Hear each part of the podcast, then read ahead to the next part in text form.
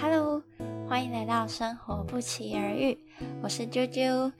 在这个音频里，我会分享生活相关的主题、议题或是心情的呢喃。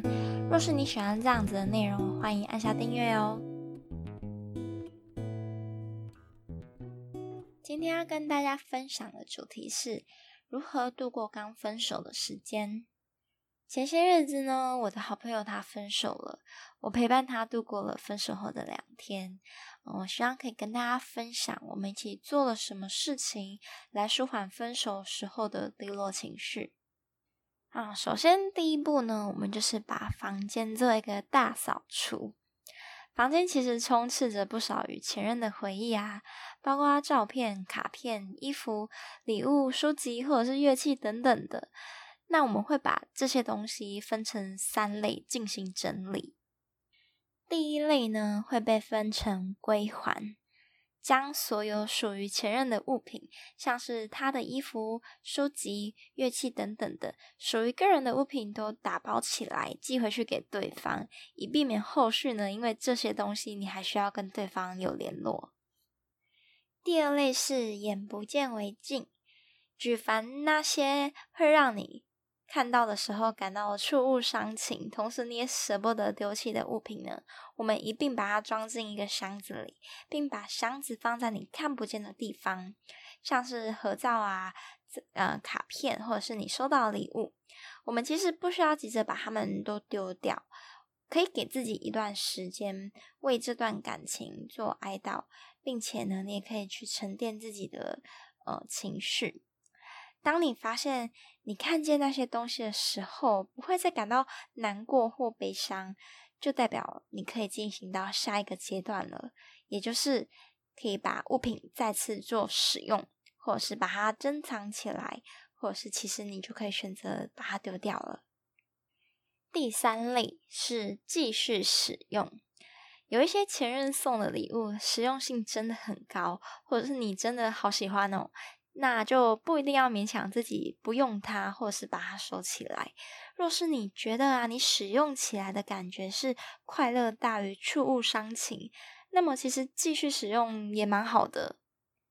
好，那我们进行到第二步，也就是社群软体大扫除。嗯，除了房间大扫除之外，其实我们最常用的手机里面也有很多很多关于前任的回忆，像是你的 Instagram 或者是你的手机的相簿。那我朋友这边的话，就是帮他把 Instagram 的照片都先设典藏，不删掉的原因是因为觉得，呃，我们真的。没有必要逼得自己那么紧，我们先设点藏，把它变成眼不见为净。那手机相簿的部分一样，就是你可以把它装进一个相簿里。那这个相簿就是因为它是 iPhone，所以它好像是可以设隐藏起来的，就一样都把它变成眼不见为净。好，那其实我们在整理照片的同时，你也算是给自己一些时间去消化。或者是去悲伤，或者是去哭泣都没有关系。我们就是慢慢的向这一段感情道别。第三点呢，就是打扮漂漂亮亮去吃早午餐。好，我们练习把生活的重心啊转回自己身上。这部分我们其实就可以从打扮自己开始。你可以穿上你喜欢的衣服，画上你喜欢或者是很精致的妆容，梳理好你的头发，然后就去享受一顿美好的早餐，开启一个新的一天。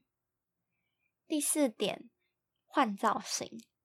好。我知道这个做法听起来还蛮老派的，但是呢，其实真的可以带来一些不一样的感觉或气象，将新的事物或心情带入此时的生活，我们注入一股新的力量。于是呢，我那天就非常自告奋勇的帮他剪了头发，并帮他染了一头新的发色。第五点，列下未来的目标或是计划。我们可以建立一些新的事物，帮助自己往前，像是未来想达到的目标啊，或者是你想上的课程，或是理想对象的条件等等的。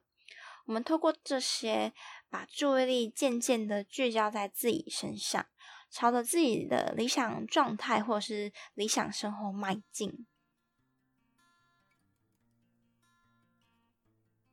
其实我觉得在刚分手的时候真的不需要把自己嗯逼得好像说我要很快的好起来很快的就是可以进入到一个呃，新的生活。我们其实可以给自己一段时间，像是一个月啊或两个月，在这段时间里面，我们可以尽情的去发泄我们的那些。低落的情绪，像是你要大哭，或是你要疯狂追剧，或是你要去运动等等的，只要不是伤害自己或伤害别人就好。